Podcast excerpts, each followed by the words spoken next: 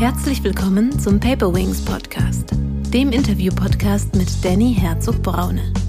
Danny hilft Führungskräften wirksamer zu führen, als Führungskräftetrainer, Visualisierungsexperte und Sparingspartner. Meetings sind effizienter, Meetings äh, kreieren mehr Ideen, wenn sie positiv starten.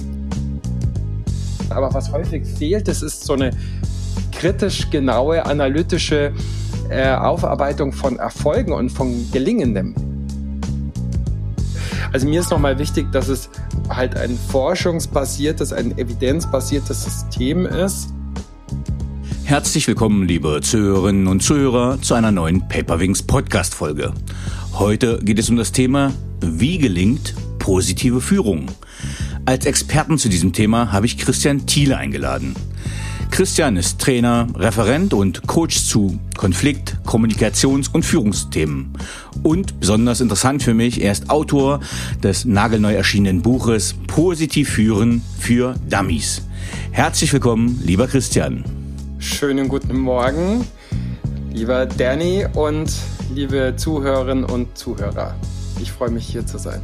Christian, ich habe ein, zwei Worte schon zu dir gesagt, aber würdest du dich bitte selber vorstellen und sagen, wie bist du der Mensch geworden, der du heute bist?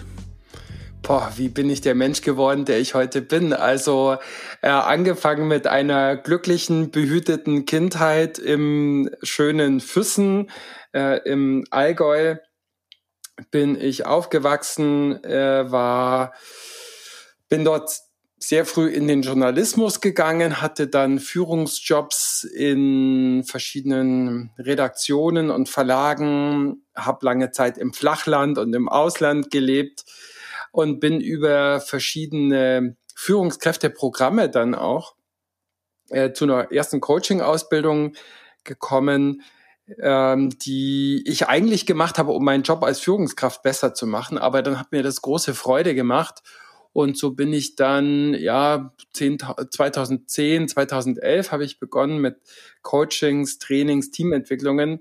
Und das mache ich seither. Und dann habe ich 2015 äh, durch ein Buch, vielleicht kommen wir dann nochmal drauf zu sprechen, so die positive Psychologie, also Positive Leadership und die positive Psychologie entdeckt mhm. und hatte den Eindruck, das ist so ein Schlüssel sowohl für mein Leben als auch für mein Tun.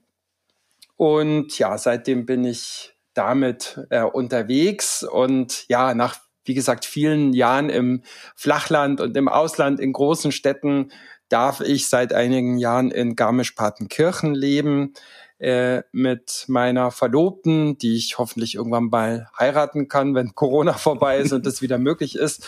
Und mit zwei Kindern, im Moment elf und 14 und bin sehr, sehr glücklich und dankbar, hier auf die Berge meiner Kindheit mehr oder weniger bloß von der anderen Seite zu schauen, äh, nämlich eher von, von Osten. Und ja, äh, die Berge sind für mich nicht bloß ein, ein Spaßraum und ein Freizeitraum, sondern für mich auch ein ganz wichtiger Erlebnisraum und zum Teil auch ein Arbeitsraum, in Coachings, in Teamentwicklungen äh, bin ich gern auch draußen und zum Teil eben auch am Berg unterwegs. So viel erstmal kurz zu mir, wer ich bin und warum ich wurde, was ich bin, vielleicht als Überblick. Jetzt hast, du, jetzt hast du mir ein Reizwort reingeworfen. Jetzt ja. bin ich mal gespannt, weil jetzt bin ich ja Franke oder Wahlfranke. Wo fängt denn bei dir Flachland an? ähm, ich würde sagen, ab Murnau. Okay. okay. Ähm, was motiviert dich und was treibt dich an? Ach, was motiviert mich und was treibt mich an? Ähm, dazulernen, Neues äh, kennenlernen, mich entwickeln, das war, war immer wichtig. Ich glaube, ich bin ähm, ein sehr neugieriger und wissensdurstiger Mensch. Ich möchte mit meiner Arbeit oder ich oder sagen wir so, ich bin dann besonders zufrieden mit meiner Arbeit und mit meinem Tun, wenn ich das Gefühl habe, ja, was beitragen zu können zu einer gelingenden Arbeits- und Führungskultur. Ich hatte selbst Chefinnen und Chefs, die ich total super und inspirierend fand und andere, naja, wo es eher sehr schwierig war, ähm, auch für mich persönlich. Deshalb ist mir das wichtig, dazu irgendwie was beizutragen. Und ja, ich möchte gern mit spannenden Leuten auch zu tun haben. Das habe ich zum Glück immer wieder, sowohl in Weiterbildung als auch die Ansprechpartnerinnen und Ansprechpartner in Unternehmen, als auch meine Coaches und Seminarteilnehmer.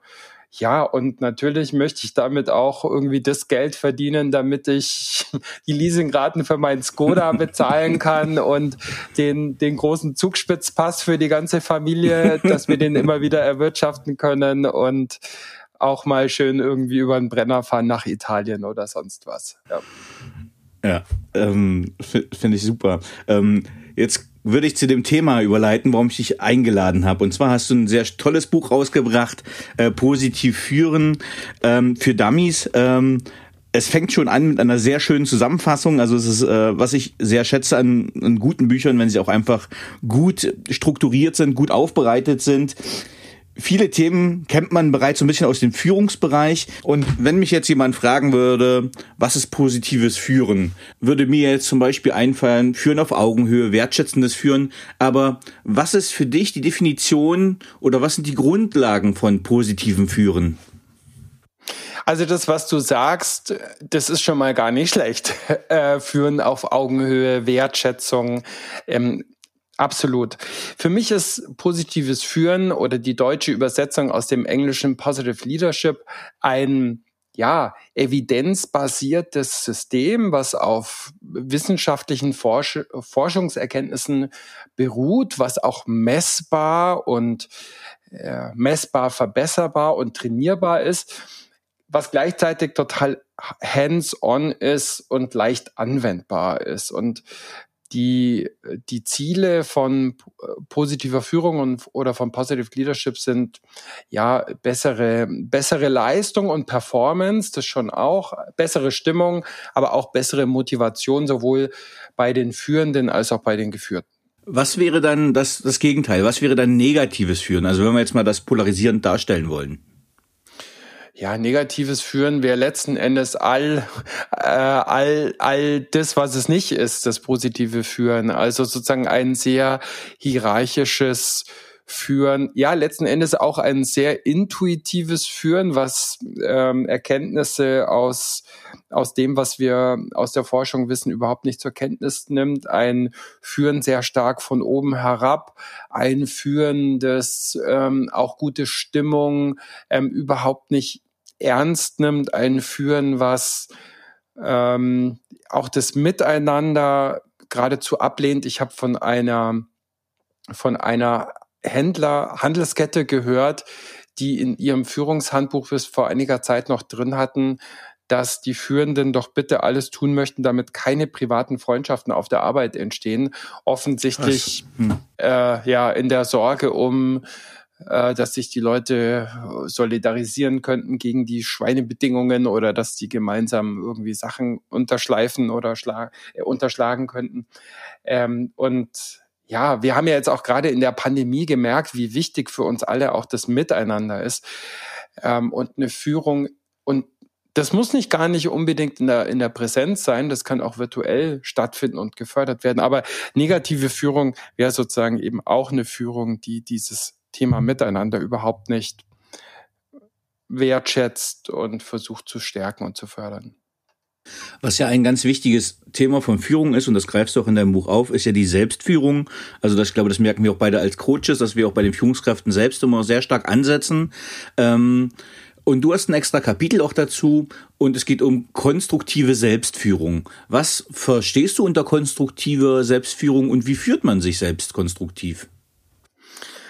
Ja, was verstehe ich unter konstruktiver Selbstführung? Also das heißt ein, ein Umgang mit mir selber, der ähm, akzeptierend, verzeihend, ähm, ja, und auch so eine Mischung aus fordernd und fördernd ist. Also ich würde da mal sagen, meine eigenen Stärken kennen, um meine Stärken wissen, meine Macken und meine Defizite akzeptieren und da verbessern, wo sie wirklich nötig sind und zwar am besten mit Hilfe der Stärken, aber sozusagen den Fokus auf die eigenen Stärken haben.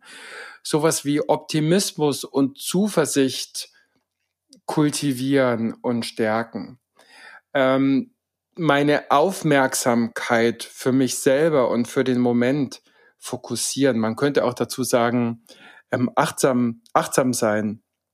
Und schließlich, äh, das Ganze findet ja auch in irgendeinem Körper statt. Äh, das heißt in unserem eigenen Körper, also auch mit meinem Körper gut umgehen, Bewegung, Sport, Ernährung, Pausen, was für viele Leute, die jetzt viel im Homeoffice waren, sind, wahrscheinlich auch bleiben, ähm, ja, je nachdem. Für, für viele ist es eine echte Chance, dass sie mehr Sport auch untertags machen und andere müssen wirklich schauen, dass sie, äh, weil, weil der Weg zur Arbeit weggefallen ist, dass sie da wieder ein bisschen mit, mit dem eigenen Körper besser in Kontakt kommen. Das sind alles so Dimensionen, die ich zusammenfassen würde unter konstruktiver, guter Selbstführung. Ähm, ja, das kann ich, das kann ich nur unterstreichen. Also man hat mehr Zeit für Sport, aber man sitzt auch näher am Kühlschrank. Ähm, äh, ja, und es fällt der Weg zur Arbeit auch weg, der auch eine Form von Bewegung ist. Ähm, ne, egal wie man das gemacht hat, aber das sind halt die, keine Ahnung, 10.000 Schritt, die man morgens und abends insgesamt gemacht hat, die dann schon wegfallen. Ähm, aber ich bin ja gespannt, es wird ja hybride Lösungen vermutlich geben in, in Zukunft. Ähm, aber es ist ja ein ganz spannendes Thema, ähm, und zwar die virtuelle Führung. Das ist jetzt schon angesprochen. Ähm, wie hast du das wahrgenommen oder erlebt äh, als Coach, als äh, Konsument von Fachartikeln, wie sich Führung im letzten Jahr gestaltet hat? Das heißt, ähm, von der ersten Unsicherheit vermutlich, aber dann haben wir jetzt fast ja ein Jahr digitale, virtuelle Führung erlebt, erleben können. Was ist dir aufgefallen? Was lief vermutlich gut? Äh, was lief nicht gut? Was sind so Key Learnings, die man aus dem letzten Jahr ziehen könnte? Hm. Also da würde ich zum einen unterscheiden in unterschiedliche Phasen und dann auch hängt das sehr stark so von der von der Firmenkultur ab. Ähm, Phasen. Ich habe viele äh, Unternehmen und Organisationen erlebt, die in dieser Schock-Digitalisierung, so nenne ich das mal, halt erstmal damit beschäftigt waren, Kameras für die Leute anzuschaffen, Mikrofone anzuschaffen ähm, und die Führungskräfte, die da sehr, sehr pragmatisch waren und gesagt haben, du weißt was, nimm einfach dein, dein Bildschirm ähm, aus, der, aus der Firma mit mhm. in dein Ad-Hoc-Home-Office. Nimm doch die Kamera einfach mit. Ich kümmere mich drum. Ich halte euch da den Rücken frei. Ähm, also für, für die, wo, wo nicht sowieso schon diese Infrastruktur da war, ähm, da haben sich die Leute deutlich ja wohler gefühlt und äh, besser geführt gefühlt und hatten auch ein besseres Vertrauen auch zu ihrer zu ihrer ähm, Führungskraft und da gab es weniger Konflikte. Ähm, vor allem, wo, wenn sozusagen auch neben diesen harten Faktoren auch die weichen Faktoren da waren, also wenn die Führungskräfte gut damit umgehen konnten, dass sie ihre Leute jetzt nicht mehr täglich acht Stunden sehen, ähm, und die jetzt nicht irgendwie halbstündige Kontrollmeldungen sozusagen ähm, eingefordert haben. Aber ich habe auch wirklich von, von Unternehmen und Organisationen gehört, wo es, wo kontrolliert wurde, wer hat welche äh, Screenzeit und ähm, ja, und, und da sind dann einfach auch die Konflikte ähm, mehr geworden. Ähm, es gab viele Leute, die ja so von sich sagen, ach, dieses Mehr an Autonomie, dieses Mehr an Zeitgestaltung, auch so dieses Mehr an äh, Selbstbestimmtheit darüber, was ich wann mache, das habe ich als effizienter erlebt. Ähm, viele sagen, ich hatte mehr Freiraum, habe mehr Zeit, also kann man auch über Studien nachweisen. Ich hatte mehr Zeit für Dinge, die ich mir selber genommen habe und weniger, die mir irgendwie die Kolleginnen und Kollegen oder Führung auf den Tisch geschaufelt hat. Und auf der anderen Seite bringt natürlich diese Autonomie auch Herausforderungen, ja, dass ich, ähm, dass ich irgendwann auch mal diese Kiste dann auch zumache, dass ich auch das Gefühl bekomme von, ich habe was weitergebracht, ich habe was geschafft. Da hat natürlich Führung einen sehr, sehr großen, ja, einen sehr, sehr großen Einfluss drauf. Und dann so das Thema, also je länger die Lockdowns gedauert haben, desto mehr hatte ich den Eindruck, hat den Leuten natürlich auch so der, der Austausch, der Zusammenhalt halt die soziale Kohäsion sozusagen gefehlt. Immer mehr Leute wurden eingestellt, ohne dass die irgendjemand mal live und in Farbe getroffen hat. Ähm, und Missverständnisse drohten dann auch größer zu werden. Also das heißt, je mehr die Führung auch sich Zeit genommen hat, um das Team auch zusammenzubringen, ähm, um die Leute auch informell in irgendeine Form von Austausch über irgendwelche virtuellen Kaffeepausen oder so gab es ja tolle Sachen oder Yoga-Stunden, die man gemeinsam gemacht hat oder Gin-Tastings oder diese ganzen Weihnachtsfeiern, die dann virtuell gemacht wurden mit Escape Room ähm, oder was den Leuten da auch immer eingefallen ist. Je mehr sich Führung dafür Zeit genommen hat, desto besser, glaube ich, lief's. Das sind so meine, meine Erfahrungen. Was würdest du sagen dazu oder was sind deine Erfahrungen?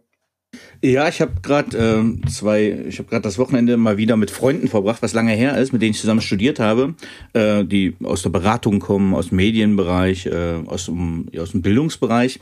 Ähm, und da haben wir genau dieses Thema angesprochen, weil es mich auch in Vorbereitung auf dieses Gespräch interessiert hat. Ähm, und tatsächlich äh, wurden die Beispiele, die ich vorher gar nicht gehört hatte, aber Escape Rooms, Weihnachts, Gin-Tasting, tatsächlich genau diese Schlagworte fielen da. Und ich fand es großartig und toll, dass das gemacht wurde, dass die Ideen wurde, dass auch Geld locker gemacht wurde. Ich sag mal so, es sind ja ganz viele, das Absolut. hast du ja als Coach bestimmt auch gemerkt, ne? Also es sind ja ganz viele Aufträge für uns auch einfach weggebrochen, was so äh, Live-Präsenz, Team-Entwicklungsworkshops waren.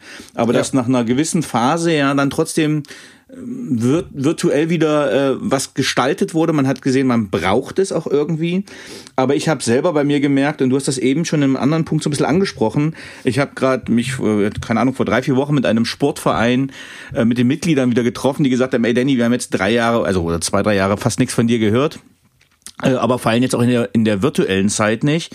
Und ich habe gesagt, ja, es tut mir leid, ich bin halt bei euch im Verein, um, um Sport zu machen und nicht, um mich virtuell zu treffen. Und ich habe halt abends einfach keinen Bock mehr. Ich bin hab so eine Zoom-Fatigue, wo ich sage, also auch diese Müdigkeit für Events, wo ich mich mit einem Bier wo zusammensetze. Das habe ich auch viel mit, wo man sich trifft über Netzwerke, abends ein Bierchen trinkt. Aber manchmal hat man einfach ja die Nase voll vom Monitor. Man, die Augen sind müde. Ähm, und deswegen ich freue mich auf die hybride Zeit, die jetzt kommt, die, glaube ich, kommen wird für alle Wissensarbeiter, wo man sagt, lass doch Montag, Freitag den Homeoffice-Tag. Lasst uns doch da äh, die Freiheit haben, dass wir einen Geschirrspüler ausräumen können, dann in ein Meeting gehen. Ähm, aber was ich mich frage, und das wäre, das behandelst du auch in deinem Buch, wie man erfolgreich und gut Meetings gestaltet, ob es und grundsätzlich ist meine Erfahrung, also ich komme ja ursprünglich aus dem Militär und alles, was ich oft im zivilen Bereich an Meetings erlebt habe, war oft katastrophal, weil es selber selten Struktur gab, selber selten äh, das konzentriert durchgeführt wurde. Aber ich habe noch mal das Schlimme erlebt am Anfang in diesen virtuellen Meetings, wo das eigentlich noch mehr gefordert sein müsste, Struktur zu haben etc. Ähm, ja, das effizient durchzuführen, weil man sitzt acht Stunden am Tag vor einem Rechner, man hat äh, selbstwirksam keine Aufgaben erledigt, man hat selbstwirksam operativ überhaupt nichts geschafft, man geht eigentlich abends kaputt ins Bett und sagt, okay, jetzt haben wir uns ganz viel abgesprochen, aber es wurde nichts gearbeitet. Und du, du handelst es ja auch in deinem Buch. Was, was glaubst du, wie kann es gelingen, virtuell Meetings durchzuführen, dass die erfolgreich sind und ähm, ja, wie führt man das am besten durch? Erstmal Meetings haben einen schlechten Ruf und ich glaube, sie haben einerseits zu Recht einen schlechten Ruf und auf der anderen Seite unverdient, weil nach wie vor, ich habe jetzt neulich eine Zahl gelesen, 83 Prozent aller Menschen sagen von sich, dass sie, aller Beschäftigten sagen von sich, dass sie in irgendeiner Form in einem Team arbeiten. Ähm, also das heißt, wir müssen das Team auch irgendwie mal zusammenholen, ja. Und wir haben ja gerade ähm, gemerkt in den Zeiten der, der Pandemie, wo uns das ähm, nur sehr eingeschränkt möglich war, wie sehr uns die anderen Menschen fehlen. Es gibt in der positiven Psychologie so einen, einen Leitsatz, Other People Matter. Wir wissen, das Zusammen, das Zusammensein mit anderen Menschen ist auch eine der, also ein gelingendes Teamklima ist einer der wichtigsten Determinanten für Jobzufriedenheit. Und wenn Menschen ähm, kündigen eine Arbeitsstelle, dann ist das in aller Regel eher weniger wegen, keine Ahnung, der Tätigkeiten an sich oder wegen der Kompensation, sondern Äh, erstens wegen der Führung und zweitens wegen des Zusammenhalts und der Stimmung im Team. Und darauf haben Meetings großen Einfluss. Ähm, brauchen wir überhaupt ein Meeting? Wer muss bei diesem Meeting dabei sein?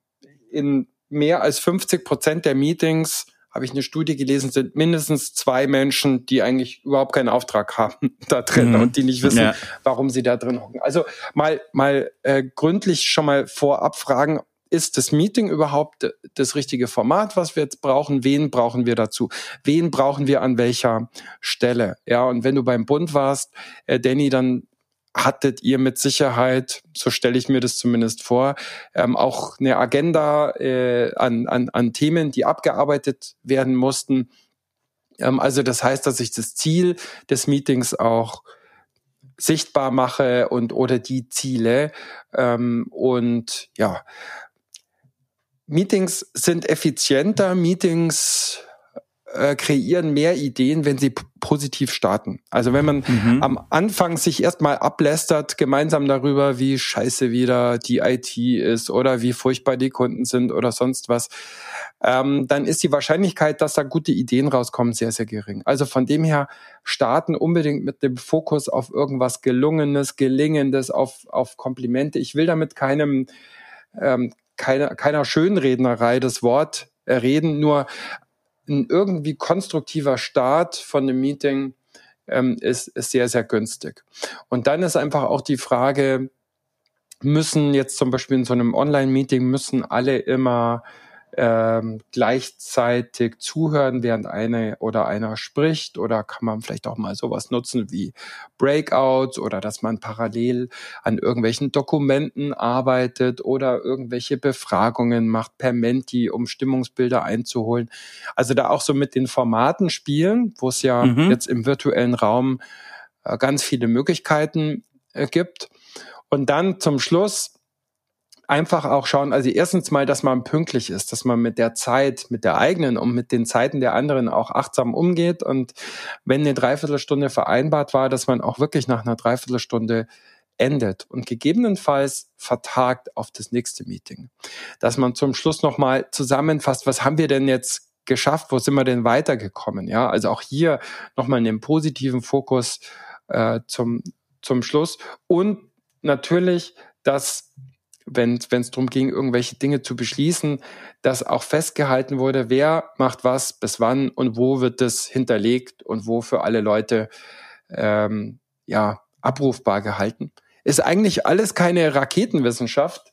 Mhm. Und wenn, wenn solche Dinge mehr gemacht würden, dann würden, glaube ich, die die Chancen und die Qualitäten von guten Meetings wieder viel mehr in den Blick gerückt werden und man würde nicht mehr so lästern über die vielen Meetings. Also du hast ein, zwei schöne Punkte angesprochen. Tatsächlich, ich habe es gerade dein Buch nochmal aufgeschlagen und habe gerade äh, hier direkt auf der ersten Seite äh, mir so eine Art Feedback-Bürger hingemalt, äh, wobei äh, in der Mitte äh, Meeting steht. Das heißt Lob, Meeting, äh, Lob. Und das war äh, so, so, so ein positiver Ansatz, den ich gut fand. Ähm, also ich nehme das Beispiel auch immer, wie beende ich den Tag, dass wir schauen in der Familie, okay, was war heute schön, was war gut. Also, dass man mit einem positiven Gedanken äh, den Tag beendet äh, und auch positiv reflektiert. Und das war mir aber gar nicht so bewusst für die Meeting-Geschichten, also das, was du gerade gesagt hast, das finde ich super wichtig. Äh, Struktur, äh, klare Aufgabenverteilung. Aber jetzt zurück zum Positiv führen, ich sage, okay, wisst ihr was? Ja, es war ein schwieriges Jahr, aber guckt mal, was wir alles geschafft haben. Wir haben die Homeoffices eingerichtet. Äh, ihr habt im Prinzip ganz viel Technikschulung. Ihr seid jetzt viel agiler, dynamischer.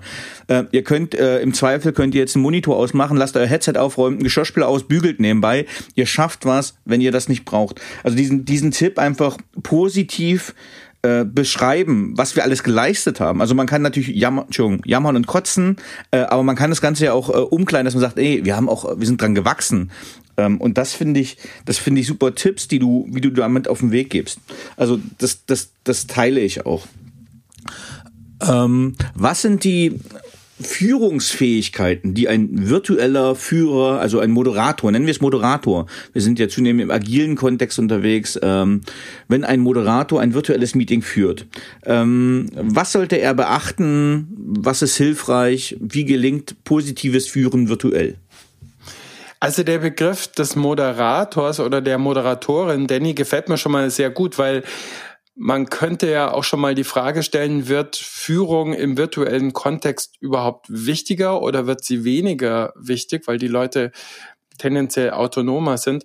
Ähm, ich glaube, es ist eine andere Form von Führung, die sowieso günstig ist, aber im virtuellen nochmal wichtiger wird. Und da finde ich so diesen Begriff der Moderation sehr, sehr wichtig. Ich glaube, was besonders nötig ist, ist, dass virtuell Führende sich drauf und jetzt auch Hybrid Führende in den Zeiten, die da kommen, dass virtuell Führende sich auf das Führen fokussieren. Und gerade wenn sie aufgestiegen sind, zum Beispiel aus dem Team, dann ist ja die Versuchung häufig groß, ja, und ich bin hier auch noch ein bisschen operativ dabei und mach, schaff auch mal was weg und so. Nein, ich, ich glaube, virtuell Führende müssen noch mehr delegieren, müssen noch mehr abgeben an die Mitarbeitenden, um wirklich Zeit zu haben und Raum zu haben für, für das Führen an sich. Ja, und eine ganz wichtige Aufgabe ist einfach sowas, das Wort ist, glaube ich, schon gefallen, soziale Kohäsion herzustellen. Ja, also auch Informalität und Verbindung herstellen und stärken. Mhm. Zu den Einzelnen, zwischen den Einzelnen, mit den Einzelnen, aber auch im Team insgesamt. Wer kommuniziert wann, über welchen Kanal was? Wer ist wann für wen erreichbar? Führung muss diese Fragen nicht alle letztgültig beantworten, aber Führung, finde ich, muss dafür sorgen, dass diese geklärt und beantwortet werden, weil das ist ein ganz großer, ganz großes Frustpotenzial jetzt in vielen Teams, dieser, dieser Tool-Wahnsinn und dieser, dieser ähm, Kanalsalat. Und da ist es, glaube ich, ganz wichtig, dass Führung dafür sorgt, dass es da Klarheiten gibt, die, die geklärt werden. Ja, über gute Meetings haben wir ja gerade ähm, auch gesprochen. Da hat Führung natürlich eine große, einen großen Einfluss drauf. Gleichzeitig würde ich sagen, kann man auch ins Team geben, ja, so nach dem Motto, Leute, ähm, wenn wir jetzt hier weiter digital mieten oder vielleicht auch hybrid mieten, was würdet ihr denn sagen? Was sind aus eurer Sicht die Erfolgsfaktoren? Ähm, was sind die Spielregeln? Ähm, wie wollen wir es halten mit der Moderation? Die kann ja auch äh, rollieren. Und das können ja auch unterschiedliche Leute machen. Also das muss nicht alles Führung immer machen und beantworten, aber Führung sollte den Rahmen dafür geben. Und das letzte, der letzte Punkt, der Umgang, also das ist auch dann so dieses Thema Selbstführung, Selbstmanagement, Pausen einhalten, Pausen vorleben und ähm, gerade in so Zeiten der Ungewissheit und des Wandels, und da sind wir ja immer noch drin, Mhm. Da orientieren sich Menschen noch mal stärker als sonst an der Führung. Und ähm, das heißt, wenn ich als Chefin, als Chef nachts um, keine Ahnung, um zwölf noch irgendwelche Mails ähm, schreibe und so den Eindruck vermittle, dass die Leute mir doch bitte irgendwie bis 6.30 Uhr da auch eine Antwort drauf, drauf schreiben. Da muss ich mich nicht wundern, wenn die Leute ähm, krank werden, wenn die Leute in den Burnout gehen, wenn die Leute kündigen, wenn sich die, äh, die Beschwerden wegen Qualitätsmängel und, und, und, und schlampiger Arbeit mehren. Ja. Also da einfach auch mit gutem Beispiel vor, vorangehen. Ähm, das, das, das finde ich, das sind ganz wichtige und spannende Punkte. Also ich, ähm, Punkt eins erlebe ich es selber, wenn ich hier ein Meeting mache. Ich bin ja relativ, ich habe nicht so einen eng getakteten Meetingkalender. Ähm, das heißt, ich kann die Meetings auch so gestalten, wie ich das möchte. Aber ich erlebe halt schon, ich habe einen Termin von neun bis zehn, dass sie, was man sich, keine Ahnung, neun Uhr fünfundfünfzig noch ein bisschen verquatschen. Dann sagt hier, ey Danny, ich muss jetzt los. Ich habe um zehn das nächste Meeting und dann das nächste. Und dann höre ich irgendwann, äh, ich war noch nicht mal auf Toilette die ganze Zeit. Das heißt, das, was früher quasi einfach durch den, ich nenne es mal Raumwechsel notwendig war, ja, also dass man sagt, okay, Chef, ich muss jetzt wirklich los, ich bin jetzt im Marketing-Meeting, dafür muss ich ins andere Gebäude, wo man sagt, okay, man hat einfach mal diese Bewegung äh, und geht zehn Minuten, bis man im nächsten Bürogebäude ist, im nächsten Meetingraum. Das fällt im virtuellen halt wirklich weg, so dass die Schlag auf Schlag hier, ich muss, Entschuldigung, ich muss jetzt auflegen, ich bin im nächsten. Und dann haben die so eine endlos Schleife an Meetings, äh, weil der nächste Warteraum ist schon da, da muss man da schon rein, dann klopfen die schon an und man muss wechseln. Das heißt, das fällt tatsächlich weg.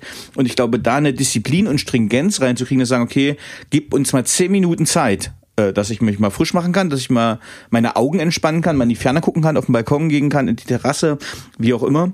Ähm, ich glaube, das ist wirklich ein ganz wichtiger Punkt äh, für das Virtuelle. Und das, was du eben angesprochen hast, das ist ja eigentlich schon so ein bisschen der Klassiker, das man von früher kennt. Der Chef schreibt eine E-Mail äh, abends um 23.50 Uhr und das ist, muss ja nicht mal zwangsläufig, also ich habe es ja ganz oft so erlebt, es ist ja nicht mal unbedingt, dass man sagt, okay, der will dich unter Druck setzen und zeigen, was er für ein Teller Hecht ist, sondern manchmal hat er einfach die Zeit, es geht ihm im Kopf rum, da hat er mal die Ruhe und dann schreibt er die und schickt es weg. Ähm, aber er hat nie suggeriert, dass, oder er wollte nicht suggerieren, dass eine Erwartungshaltung ist, da um 6.20 Uhr zu arbeiten. Aber ich habe genau nächste Woche habe ich einen Workshop zu dem Thema ähm, bei einer IT-Firma, äh, wo der Chef, ein sehr guter Chef, sagt, ich möchte nicht, dass ihr die Messenger so nutzt. Wenn jemand da schreibt, ihr habt ein Problem, dann sollt ihr nicht sofort antworten. Ne? Geht um Programmierer, die werden immer wieder aus ihrem Flow rausgerissen. Ne? Wenn du sagst, okay, und ich kenne das selber, wenn ich hier meinen LinkedIn-Tab auf habe und ich will gerade ein Angebot schreiben, eine Rechnung, äh, gehe ich kurz auf LinkedIn, antworte, bin fünf Minuten mit ich sag mal salopp gesagt, kleinen Scheiß beschäftigt, ähm, was eigentlich gerade nicht relevant ist. Ähm, und ich lasse mich aber rausreißen von etwas, was wichtiger ist. Und das ist das Thema, was du sagst, ähm, dass man, glaube ich, definieren muss für seine Mitarbeiter, wie sind die Erwartungshaltungen, äh, wann möchte ich, dass du wie schnell antwortest und das auch geklärt hat, um Handlungssicherheit zu haben. Und auch gerade dieser ganze, du hast es, äh, glaube ich, Kanalsalat genannt, ein tolles Wort, was ich noch nicht kannte. Ähm, diese ganzen Tools, also 1000 Messenger, die alle nice sind, die echt schön sind, aber man verliert die Übersichtlichkeit, die Komplexität steigt und damit auch eine innere Unruhe, glaube ich. Absolut, absolut. Und ähm, ich habe neulich eine E-Mail Abbinder bekommen von jemandem, wo drunter stand, ich, ich muss jetzt paraphrasieren, ich habe es nicht mehr ganz genau im Kopf, aber da stand irgendwie so, diese Mail kann möglicherweise zu einer für Sie ungewöhnlichen Zeit kommen. Ähm, bitte ähm, sehen Sie das als ja, Teil meiner flexiblen Arbeitszeitgestaltung an und fühlen Sie sich nicht gezwungen, am Wochenende oder am späten Abend auch noch zu, zu antworten. Also als Standardabbinder drunter. Fand ich total gut, weil das so Super. ein kleines, so ein kleines ähm, Signal ist, hey, nur weil ich abends nach dem Tatort nochmal zwei, drei Mails schreibe, müsst ihr nicht äh, schon am Montagmorgen da irgendwie drauf geantwortet haben. Ja, super. Ja, finde ich genau einen spitzen Weg, weil ich kenne es auch, ich mache 17 bis 20 Uhr mache ich Pause und dann setze mich abends nochmal hin, wenn die Kinder im Bett sind, weil dann ich nochmal mehr Freiheit habe, abends ähm, ja, konzeptionelle Sachen zu durchdenken. Schön, schönes ja. Beispiel, finde ich super. Ähm, wenn ich mich wenn ich gucken möchte, bin ich eine positive Führungskraft. Also ich möchte mich dahin entwickeln. Ich weiß, dass das der nicht nur der Zeitgeist ist, sondern es auch wirksam und nachhaltig sinnvoll ist. Wenn ich mich als Führungskraft testen möchte, ob ich positiv führe, welche Fragen sollte ich mir dann stellen?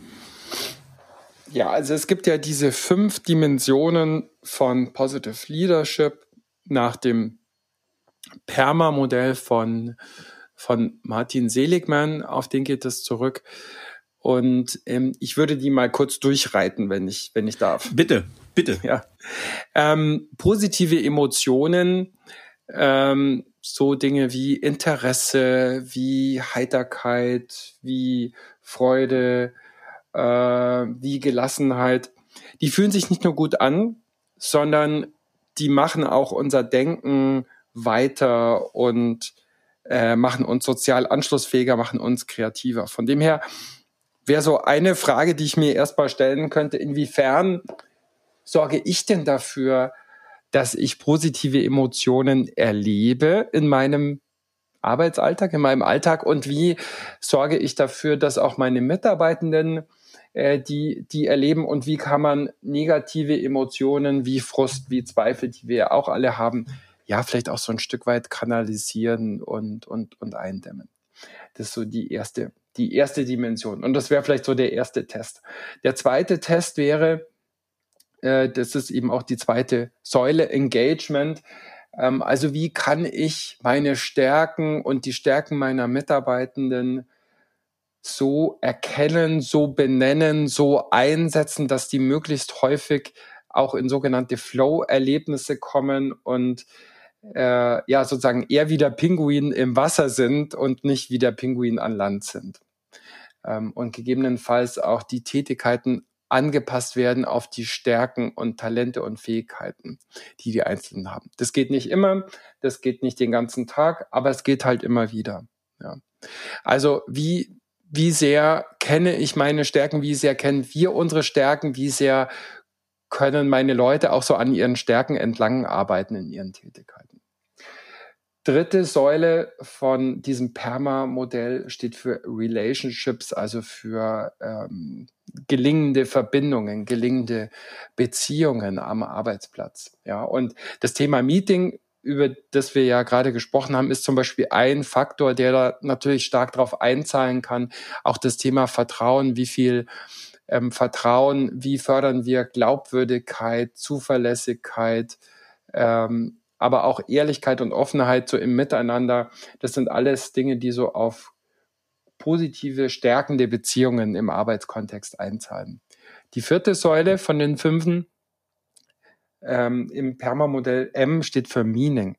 Also was ist der Nutzen für Kunden, für äh, Bürgerinnen und Bürger oder sonstige Anwendungen, an Anwender unserer Dienstleistungen, unserer Produkte, was haben die von dem, was wir machen? Was ist sozusagen das große Wofür, auch gerade in so Veränderungskontexten zu, zu kommunizieren wozu machen wir das? Und was ist vielleicht auch mein persönliches Wozu? Es gibt ja den tollen, dieses tolle äh, Video von Simon Sinek, Start with Why. Great Leaders start with Why. Also nicht immer nur das Was und das Wie erklären, sondern immer wieder auch das Wozu, weshalb, warum.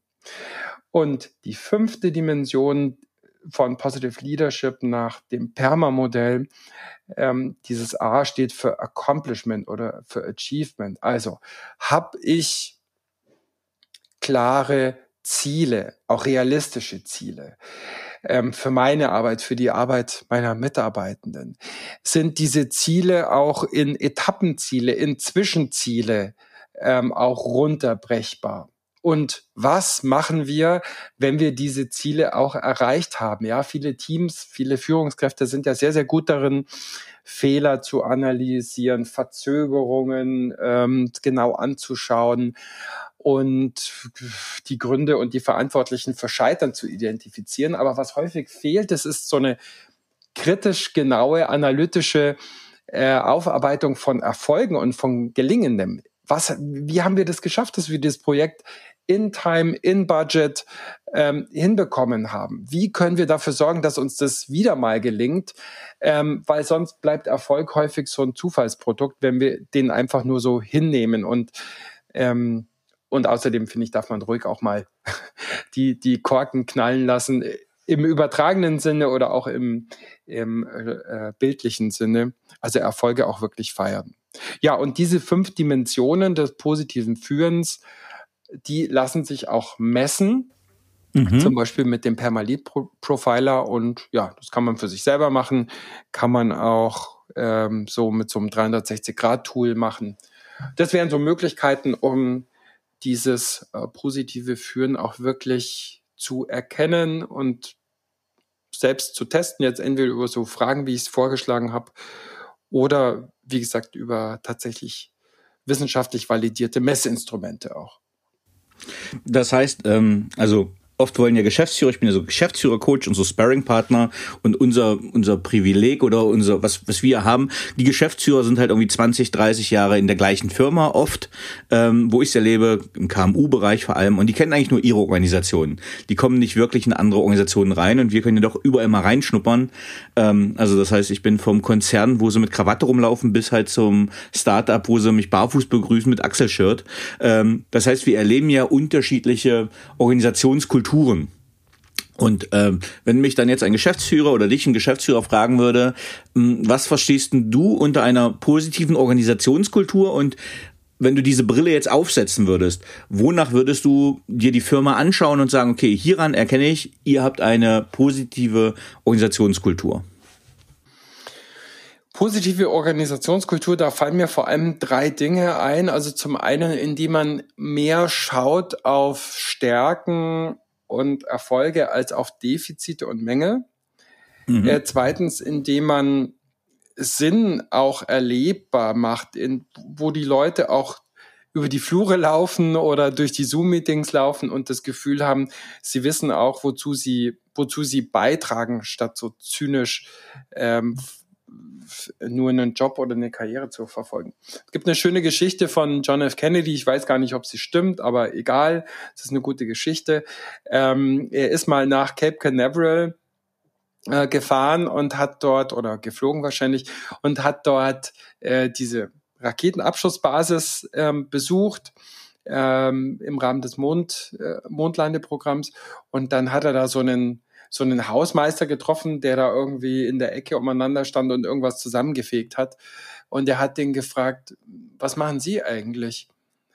Und dann hat er gesagt, ich, Mr. President, leiste meinen Beitrag dazu, dass ein Mann auf dem Mond fliegen kann. da würde ich mal sagen, hat die Führungskraft irgendwie einen guten Job gemacht, ja. ähm, den Leuten zu erklären, was so ihr Wofür ist, was so ihr Why ist. Und ich glaube, dass das sehr, sehr ähm, sehr, sehr wichtig ist. Ja, und letzten Endes äh, der dritte Punkt zu diese ganzen Dinge, die wir jetzt auch besprochen haben, also dass ich als Organisation auch Führung und Miteinander als einen Wert sehe, der Raum braucht, der ähm, ja, der gestaltet sein will und wo ich mit den Leuten halt einfach auch Führungskräfteprogramme oder Coachings oder oder vielleicht sogar beides zusammen anbiete, damit du und ich auch was zum Leben haben. ähm, du hast in deinem Buch äh, einen Begriff eingeführt oder ein Begriffspaar, was ich nicht kannte, und zwar die wertschätzende Erkundung. Was ist, was ist eine wertschätzende Erkundung? Ja, die wertschätzende Erkundung ist der deutsche Begriff für Appreciative Inquiry. Mhm. Ähm, ein Merkmal dieser Dummies-Bücher ist, dass sie eben möglichst wenig Bullshit und möglichst wenig Fremdvokabular auch ähm, enthalten. Deshalb habe ich versucht, an einigen Stellen auch immer wieder deutsche Begriffe zu, zu, zu finden. Und die wertschätzende Erkundung oder Appreciative Inquiry ist ein Verfahren, ursprünglich erfunden von David Cooper Ryder, mit dem ich sowohl Organisationen als auch mich selbst ähm, eigentlich betrachten kann ähm, mit, mit so einem sogenannten 5D-Zyklus. Ursprünglich waren das 4D, also D wie Dora. Ähm, und erstens define, also was ist so die Fragestellung, mit der ich mich beschäftigen möchte. Die zweite Phase ist Discover. Ich nenne es mal, was geht, ja. Also was sind schon Beispiele von Exzellenz im Team, im, in der Organisation oder in meinem Leben, ja, also in Bezug auf dieses Ziel. Wo, wo klappt's denn schon gut? Wo gibt's denn Erfolgsgeschichten zu erzählen? Ähm, die dritte Phase ist die Dream-Phase. Was könnte denn gehen? Ja, angenommen, wir hätten keine Beschränkungen in, in Ressourcen, in Möglichkeiten. Was wäre sozusagen so eine Idealvorstellung? Ja, without limits. Ähm, die vierte Phase ist dann wie die Design-Phase. Also was aus dieser Dream-Phase und aus dieser Discover-Phase, was könnte jetzt operationalisiert werden, umgesetzt werden? Und die fünfte Phase ist dann die Destiny-Phase. Wie geht's weiter? Also wie kann ich sozusagen Nachhaltigkeit sichern in diesen Veränderungsprozessen? Ja, das ist mehr oder weniger so das Verfahren der wertschätzenden Erkundung. Die zum einen eben ein Verfahren ist und zum anderen aber auch so eine Haltung ist, dass, also es gibt ja in vielen Organisationen, wenn es um Veränderungsprozesse äh, geht, so eine unausgesprochene oder zum Teil sogar ausgesprochene Haltung, alles war Mist bisher und jetzt wird alles neu. Mhm. Und die wertschätzende Erkundung legt einfach auch sehr stark den Blick auf das, was schon da ist und dieses Gold im Schatten vielleicht auch wieder ein Stück weit sichtbarer zu machen. Äh, sehr, sehr, sehr schönes Beispiel. Ähm, ich habe noch ganz, ganz viele Fragen, aber aufgrund des Zeitmanagements und der Empfehlung für dein Buch würde ich sagen, äh, wir gehen gleich in die Zusammenfassung. Aber nochmal für die Zuhörerinnen und Zuhörer. Äh, ihr habt gemerkt, ähm, Christian hat ganz viele Sachen sehr fundiert dargelegt. Ähm, das Buch Positiv führen für Dummies was mir besonders gut gefällt, Punkt eins, es äh, reduziert tatsächlich Anglizismen. Ähm, Anglizismen werden halt schnell auch, äh, ja, ich nenne es mal Bullshit-Bingo-mäßig eingesetzt. Das heißt, es, es ist sehr schön erklärt, es ist sehr gut strukturiert, man kann schnell unterschiedlich reinschlagen und tatsächlich sind auf den ersten Seiten direkt auch eine sehr gute Zusammenfassung, dass man direkt ins Starten kommen kann. Aber bevor ich den Hauptteil beende, Christian, nochmal dein Appell vielleicht. Was ist positives Führen? Was sind die wichtigsten Takeaways oder Key Learnings, die die Hörerinnen zum Thema positives Führen zusammengefasst mitnehmen können?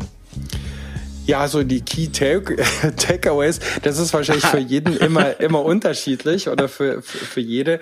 Also mir ist nochmal wichtig, dass es halt ein forschungsbasiertes, ein evidenzbasiertes System ist, ähm, was was diesen Ansatz von vielen anderen Führungsansätzen unterscheidet. Ähm, und dass es dennoch trotz dieser wissenschaftlichen Fundierung total hands-on und leicht anwendbar ist. Und dass es eben auch nicht nur darum geht, äh, hier Happy Pony Farm, ähm, äh, Kritik ist verboten und alles ist irgendwie nur toll und wir tanzen im Ringe rein und fassen uns an den Händen und alles wird gut, sondern dass es schon bei positivem Führen auch wirklich um Exzellenz und Leistung und nach, aber halt nachhaltige Leistung und Leistungsfähigkeit und Motivation geht. Und ich glaube, oder nicht nur ich glaube, sondern ich merke, äh, dass auch an den Zahlen die Zahl der Wechselwilligen steigt, ähm, die, die, der, der Arbeitsmarkt ist wieder hochdynamisch, die Wirtschaftsprognosen sind ja sehr, sehr günstig. Kurzum, ich glaube, viele der Themen, die wir vorher hatten, so Fachkräftemangel, und sowas, äh, die werden sich in vielen Organisationen enorm zeigen wieder und nochmal unter anderen Vorzeichen, weil es jetzt nochmal wichtiger ist, den Leuten, äh, den, den, den Talenten, den Leistungsträgern entgegenzukommen, was das Wie und Wo und Wann von Arbeit entgegenkommt. Von dem her denke ich, dass sich positive Führung ja als noch wichtiger erweisen wird in der Zukunft. Sehr schön. Ich würde jetzt überleiten in einen persönlichen Teil. Äh, Christian, auf welche berufliche Leistung bist du besonders stolz? Also stolz ist ja eine ganz interessante positive Emotion, mit der ich mich äh, mit der ich mich auch mal eine Weile auseinandergesetzt habe, weil ich dieses Wort Stolz sein, ja, ich fremdel oder ich habe da so ein bisschen damit gefremdelt. Ähm, und also man kann ja auch stolz sein auf Dinge, die die im Kontext mit anderen stehen, ähm, die einen erheben, ähm, aber wo eben dann doch auch ein Stück Arbeit dahinter steckt. Und also jetzt gerade dieses Buch, ähm, das habe ich über vier Jahre lang geschrieben und äh, ich hatte eine unglaublich geduldige Lektorin. Äh, meine Frau hat auch immer wieder gesagt, nee, du hast es jetzt angefangen, jetzt mach's auch fertig. Ich war, ich mache die Sachen sonst auch wirklich zu Ende. Ähm, aber in dem Fall äh, war ich auch ein paar Mal vor dem vor dem Aufgeben. Von dem her, ja, bin ich schon bin ich schon happy und zufrieden und meinetwegen auch stolz, dass ich das ähm, fertig bekommen habe. Und ja, das wäre also das wäre so ein aktuelles Beispiel dafür. Ja, aber ich finde, da kann man sich auch wirklich auf die Schulter klopfen, weil äh, ich hab, wollte im Dezember ein Buch rausbringen, das ist ein Illustrationsbuch eigentlich, also äh, viele Bilder drin, viel hands-on. Und ich habe da auch schon geteasert, weil ich eigentlich schon gefühlt bei 93 Prozent bin. Und dann kamen ein paar Aufträge und habe es liegen lassen, dann kam so eine Frustration auch, wie die kleinen Baustellen, die sich ziehen. Und da habe ich nochmal auch Gesäßtritte gekriegt jetzt oder mahnende Worte von interessierten Leserinnen und Lesern, um mich da wieder ranzusetzen. Das heißt, äh, auch gerade so den, die, die Ausdauer haben, wenn die so ein Projekt über über vier Jahre zieht. Äh, ich glaube, das ist dann auch äh, äh, schön, wenn man das wirklich in der Hand hat und von daher finde ich das ein schönes Beispiel, ähm, dass du da auch wirklich stolz drauf bist. Aber ja, das stimmt. Aber wichtig ist auch soziale Unterstützung zu haben und und auch nochmal drauf zu schauen, was habe ich denn schon alles. Also von dem her, das wäre mein Tipp, Danny. äh, besorg dir ein äh, ein Sparring-Netzwerk oder oder aktivier das nochmal und schau vor allem auf die 93 Prozent, die du schon hast. Dann werden die letzten sieben auch noch auch noch leicht gehen. Ja, also meine achtjährige Tochter meint mich, äh, wenn ich irgendwo am Rechner was mache, sagt sie, äh, Papa, ist das jetzt auch fürs Buch? Ich sage, nein, ich wechsle, alles klar. Gut. Also, äh, ja, ich habe da eine junge Mahnerin, die mich da auch wieder immer wieder zum Fokus bringt. Ähm, aber wir gehen mal in das Gegenteil rein. Äh, welche berufliche Erfahrung oder welchen Fehler hättest du gerne nicht gemacht? Naja, aus den Fehlern lernt man ja idealerweise immer. Und ähm, ich, also was ich auch wirklich nicht mache, ist, dass ich mich äh, im Nachhinein dann schon im Vorhinein schlauer denke. Also hätte ich doch damals schon gewusst, Komma das. Von dem her fällt, fällt mir fällt mir die Antwort auf die Frage einerseits schwer, auf der anderen Seite kann ich schon sagen, ähm, ich hatte gerade in meiner Zeit als Angestellter hatte ich irgendwie so ein, zwei Konfliktsituationen mit Führungskräften. Oh, die habe ich schon auch echt sehr hart geführt, äh, weil, weil sie auch grundsätzlich waren. Aber da wäre ich, glaube ich, auch gerne ein bisschen klüger und weicher und empathischer gewesen. Das hätte ich mir damals gewünscht.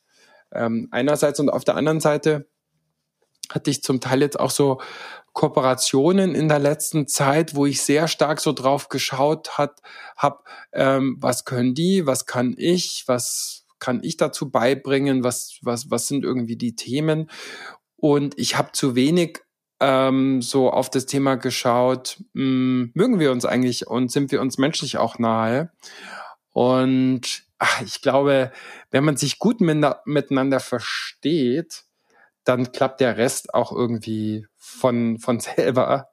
Ähm, und ja, das ist was, wo ich, glaube ich, auch in Zukunft nochmal mehr drauf schauen würde. Ja, finde ich einen, einen, guten, guten Tipp auch äh, für die Zuhörerinnen und Zuhörer. Äh, die zwischenmenschliche Basis ist halt das Fundament für viele äh, mögliche Konflikte, Nicht-Konflikte, die man auch äh, dann besser lösen kann. Absolut. Welche Fähigkeit bzw. Fertigkeit möchtest du gerne haben, die du noch nicht hast? Ich bin im Großen und Ganzen äh, äh, recht einverstanden mit mir. Und da hat mir die Beschäftigung mit positiver Psychologie und mit Positive Leadership auch sehr geholfen, um so meine Stärken und, und Kompetenzen auch zu, zu erkennen. Ähm, wenn ich so auf meinen Schreibtisch schaue, dann könnte der natürlich schon irgendwie ein bisschen ordentlicher sein und so in Themen wie Buchhaltung und sowas, also auch wenn man da meine Verlobte fragt, da ist schon noch da ist schon noch Potenzial da, da geht noch was. Und wenn ich hier einfach aus dem Fenster schaue, hier in Garmisch-Partenkirchen und mir immer so die, die Gleitschirmflieger ähm, auf den Kopf schauen, spucken tun sie eigentlich nicht, dann denke ich mir manchmal, ach, fliegen können, das wäre schon super. Ja, das äh, ist, glaube ich, eine wunderschöne Gegend, genau um das zu machen. Ähm, ich habe noch schnell eine Frage reingeflochten, und zwar, weil du das in deinem Buch auch drin hast. Und zwar, äh, du bist ja selber auch Podcast-Gastgeber. Welche Podcasts würdest du empfehlen zum Thema positive Psychologie? Ähm, ich muss ganz ehrlich sagen, dass ich im Moment gar nicht so viel zum Podcast hören komme, aber wen ich ganz, ganz großartig finde, das ist Adam Grant. Ähm, äh, Work Life, ähm, so ein TED-Podcast, den finde ich sehr, sehr smart und sehr, sehr schlau und sehr, sehr gut gemacht. Den mag ich wahnsinnig gerne. Dann gibt's noch einen Podcast, den ich sehr, sehr gerne und viel höre, Positive Psychology at Work von Michelle McQuaid. Ähm, da geht's so um ja positive Psychologie im Arbeitskontext, die befragt viel ähm, Menschen so aus der ähm, aus der aus der Wissenschaft äh, zu Themen der positiven Psychologie. Ja, und das sind ehrlich gesagt so die einzigen Podcasts, die ich im Moment regelmäßig auch versuche zu, hör zu hören. Ähm, ja. Und du kannst kurz, ganz kurz deinen eigenen Podcast natürlich nochmal teasern, wenn du magst. Ja, gerne. Ähm, Positiv führen heißt mein Podcast.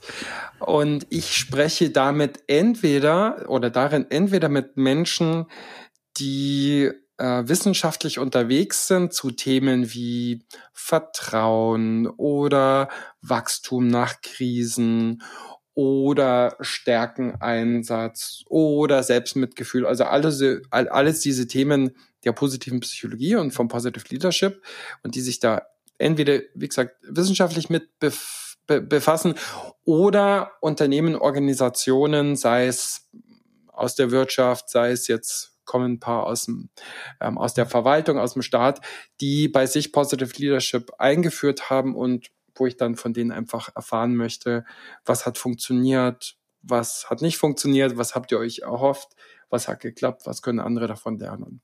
Genau. Positiv führen äh, heißt dieser Podcast und ja, der Name ist Programm. Hm. Cool. Welches Buch hat dich am meisten geprägt bzw. dein Leben beeinflusst? Ich habe mit meiner Tochter, die wird jetzt, ist jetzt gerade elf geworden, vor kurzem wieder Krabbert gelesen. Und Krabbert ist ein Buch, was ich, äh, ich glaube, ich war damals älter als sie, als ich das das erste Mal gelesen habe. Das hat mich total beeindruckt, weil ähm, ach, dieses, äh, es ist eine schöne Liebesgeschichte. Ähm, es ist eine Geschichte auch so über Werte und Zusammenhalt. Und ja, es geht da auch so ein bisschen so um das letzten Endes finde ich auch um das Gute im Menschen. Also das war ein Buch, was mich als kind oder als Jugendlicher sehr, sehr geprägt hat. Ähm, dann hat mich äh, Albert Camus wahnsinnig äh, geprägt. Und zwar, ich habe eine Weile in Frankreich äh, gelebt und sein Buch äh, Le Premier Homme, was äh, postmortem äh, erschienen ist, das hat mich, das war das erste Buch, was ich auf Französisch äh, gelesen habe, aus freien Stücken. Also schon allein deshalb war das irgendwie für mich ein, ein wichtiges Buch. Und da, darin schreibt er, wie er so der Erste in seiner Familie war, der lesen gelernt hat. Deshalb Le Premier Homme, der erste Mensch. Ja, und da wurde, das ist eine ergreifende Geschichte und da wurde mir einfach auch klar, in was für einer privilegierten Welt und in was für einem privilegierten sozialen Umfeld ich groß werden durfte. Und das dritte Buch, du hast mich nach einem gefragt, aber ich gebe dir jetzt einfach drei. Das Normalerweise frage ich auch drei, aber wenn dann immer die Leute sagen, ich habe eigentlich nur eins, äh, also ich, ich bin da offen. okay, habe ich ja Glück gehabt. Ähm, das dritte Buch, was für mich sehr, sehr wichtig war, war Positive Leadership von Markus Ebner, vor zwei, drei Jahren erschienen und was mir einfach nochmal sehr, sehr viel ähm, Dampf gegeben hat, aber auch Bestätigung in dem, was ich tue, weil der Markus einfach unglaublich viele wissenschaftliche Erkenntnisse da auch nochmal zusammengetragen hat und wo ich dann so wusste, nee, ich bin hier echt auf einem guten Pfad. Also sozusagen für das, was ich aktuell tue, war das auch ein sehr, sehr wichtiges Buch. Wer waren die drei Menschen, die den größten Einfluss auf deine berufliche Entwicklung hatten? Auf meine berufliche Entwicklung. Ähm, also meine Mutter, die leider vor ähm, einigen Jahren gestorben ist, die war ein unglaublich ehrlicher und geradliniger Mensch. Und ich habe schon mal angedeutet, ich hatte es in meinem Berufsleben insofern nicht immer leicht, als ich auch manchmal mit Leuten echt massiv zusammengerumpelt bin. Und meine Mutter, die hat mir unglaublich den Rücken gestärkt. Für die war Ehrlichkeit und Gradlinigkeit das Allerwichtigste. Also Höflichkeit und Nettigkeit war für die irgendwie auch okay, aber im Zweifelsfall hat sie sich immer für die Ehrlichkeit entschieden. Und ähm, das hat es mir nicht immer leicht gemacht im Leben, aber ich glaube, ich bin damit halbwegs gesund durchs Leben gegangen, auch durchs Berufsleben. Ähm, das Zweite ist, ich hatte eine Führungskraft, die war für mich so schwierig, da bin ich selber auch in eine große Krise gekommen, ähm, war war lange ähm, im Burnout und habe äh, Psychotherapie ähm, die für mich sehr hilfreich war, äh, ja, in Anspruch genommen und habe Psychopharmaka genommen, um da wieder rauszukommen. Und ich will jetzt nicht sagen, dass der daran schuld war, ähm, aber ähm, so, da wurde mir so klar, wie der mit sich umgegangen ist, mit sich selbst umgegangen ist, wie er auch mit den anderen umgegangen ist, wie er mit den Themen seiner Arbeit umgegangen ist. Äh, das war für mich wichtig, äh, das war so ein Weg von, ja, Impuls. So, so will ich nicht. Und, mhm. und ich will dazu beitragen, dass andere Leute auch nicht so arbeiten müssen. Mhm. Und dann drittens, so vor allem die Menschen an der, an der Deutschen Gesellschaft für positive Psychologie, die, die Judith, die Christine, Markus Ebner, der Buchautor, äh, die haben mir dann so Wege eröffnet, wo ich so ein Gefühl davon bekommen habe und nicht nur ein Gefühl, sondern ganz viel Wissen und, und, und lesen durfte und lernen durfte, wie, wo das so hingehen dürfte bei mir. Judith Mangelsdorf meinst du, ne? Dr. Judith ja, Mangelsdorf. Judith, genau, Judith Mangelsdorf, Markus Ebner und Christine Celebi. Ja, oh, sehr schön. Ähm, was möchtest du am Ende deines Lebens von dir sagen können, erreicht zu haben? Puh, das ist ja natürlich auch so flüchtig irgendwie. Ähm, ich glaube schon, wenn, wenn ich von mir sag oder wenn man von mir sagt, ähm, er hat sich Mühe gegeben, aber irgendwie hat es auch leicht gewirkt. Das fände ich gut. Äh, ich möchte natürlich von mir sagen, ich, ich habe geliebt und ich bin geliebt worden. Und was ist wichtiger als das? Das lasse ich kurz nachwirken. Um, ähm, hast du ein Lebensmotto? Und wenn ja, wie lautet es? Im Club der toten Dichter, diesem, was bist du für ein Jahrgang, Danny? Ich, ich kenne ihn sehr gut. Carpe äh, Diem. Genau, okay, du, du müsstest ihn also auch kennen. mein, Cap äh, mein Captain. ja, genau. Und da gibt es einen, einen Satz von Henry David Thoreau, ähm, der zitiert wird, I went into the woods because I wanted to live deliberately uh, I wanted to live deep and suck out all the marrow of life and not when I came to die discover that I had not lived at all oder so, so ähnlich habe ich es in Erinnerung. Also so nach dem Motto, lebe dein Leben intensiv und lebe es auch bewusst im Wissen, dass es so schnell vorbei sein kann. Ähm, ich komme aus einer Ärztefamilie, äh, ich bin hier viel am Bergsteigen äh, unterwegs, habe auch viel mit Menschen zu tun, die ähm, ja, die leider auch ums Leben gekommen sind in, in, in Lawinen oder beim Klettern. Und so dieses Geschenk des Lebens auch jeden Tag zu feiern, das versuche ich. Und manchmal gelingt es besser und manchmal schlechter und dann hoffe ich, dass es am nächsten Tag wieder besser hinhaut. Lieber Christian, danach kann nichts mehr kommen. Vielen, vielen lieben Dank, dass du dir die Zeit genommen hast, diese Stunde, die wir jetzt zusammen hatten für den Paperwings Podcast. Vielen, vielen Dank. Vielen Dank dir. Es hat mir Spaß gemacht, Danny. Alles Gute. Tschüss. Ciao. So, liebe Zuhörerinnen und Zuhörer, ich hoffe, Ihnen hat dieser Podcast gefallen. Wenn er Ihnen gefallen hat, hinterlassen Sie gerne ein Abo, eine positive Bewertung und empfehlen Sie diesen Podcast weiter. Bleiben Sie gesund mit besten Grüßen, Ihr Danny Herzog Braune.